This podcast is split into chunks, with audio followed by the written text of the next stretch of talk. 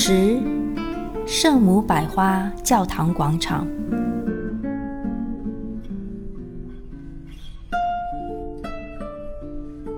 佛罗伦萨著名的博物馆教堂门口，几乎都是人山人海排着队。六月底的意大利又特别炎热，站在太阳底下久了，就有可能会中暑或者晒伤。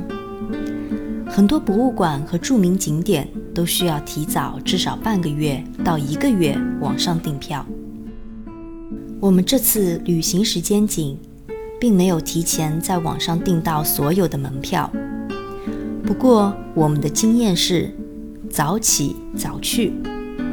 上午八点十五分开门，我们就七点半到，阳光还没有那么充沛，去参观的人也没有很多，总比中午站在大太阳底下暴晒几个小时好得多。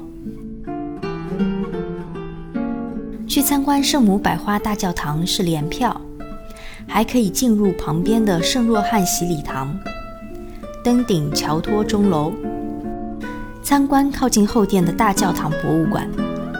因为大教堂是十点开门，我们选择先登顶八点开门的乔托钟楼。钟楼中间有几个休息室，最后一段登顶的路非常窄又很长。好几段都是旋转而上，如果不是平时爱运动的朋友，可能会有些吃力。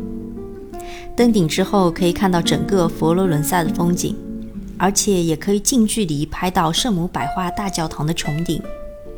只是顶上的平台都有铁丝网包裹，拍照要从缝隙里探出去，非常建议一早就去，最好是第一批。因为之后排队登顶的人很多，上下只有一条很窄的路，大家要互相避让，也不能按照自己的节奏走，就会很累。下来之后，我们就先去排队参观大教堂了，因为九点多就已经有很长的队伍排着。我们买好饮料，顺便休息。教堂十点准时开门。我们顺着人流走进教堂，教堂里面给我感觉并没有外面那么震撼，有一些空。应该是珍宝大多数都被搬到了旁边博物馆里的缘故。我们这一次并没有去登教堂的穹顶，而是参观了教堂下面的地下室。地下室里有旧教堂的遗迹，值得一看。出了教堂，我们去看了靠近教堂后殿的博物馆，这里的可看性就比教堂多很多了。首先可以看到的是圣洛汉洗礼堂的金铜镀金镶嵌浮雕的大金门真品，由洛伦佐设计铸造，被米开朗基罗称为“天堂之门”。现在放在圣洛汉洗礼堂入口处的门是复制品。这扇门分为十小格，主要展示了梅瑟五经里的故事。再往博物馆里走，可以看到米开朗基罗的成名之作《圣母子》，又称为《圣母哀悼基督》。米开朗基罗这个主题一共有三个作品，这是第二个。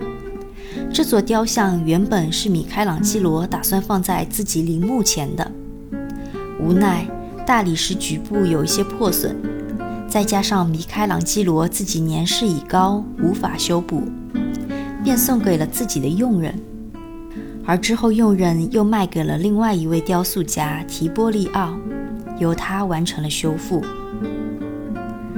在这座雕像的旁边有一个房间，可以看到我上次提到过的多纳泰罗代表作之一《摩大拉玛利亚》。亲眼看这尊木像，比之前看图片震撼得多。这尊木像是多纳泰罗七十一岁时的作品，脱离了传统艺术追求理想美的框架，用夸张甚至扭曲的方式呈现出艺术品里的内涵。在楼梯的一个小厅里，发现了几本非常大的早期的唱诗班乐谱。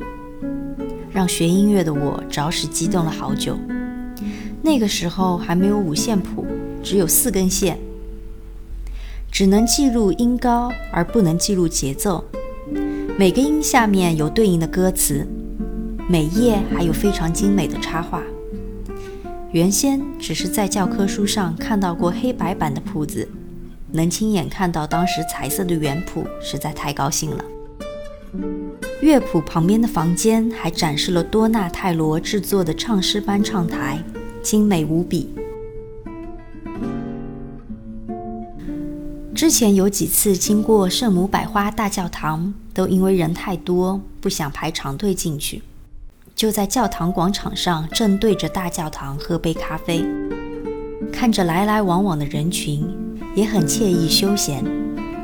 后来无意中得知，好像冲上云霄中胡杏儿的角色，也有在同样的地方喝过咖啡。这种误打误撞的感觉，还是蛮幸运的。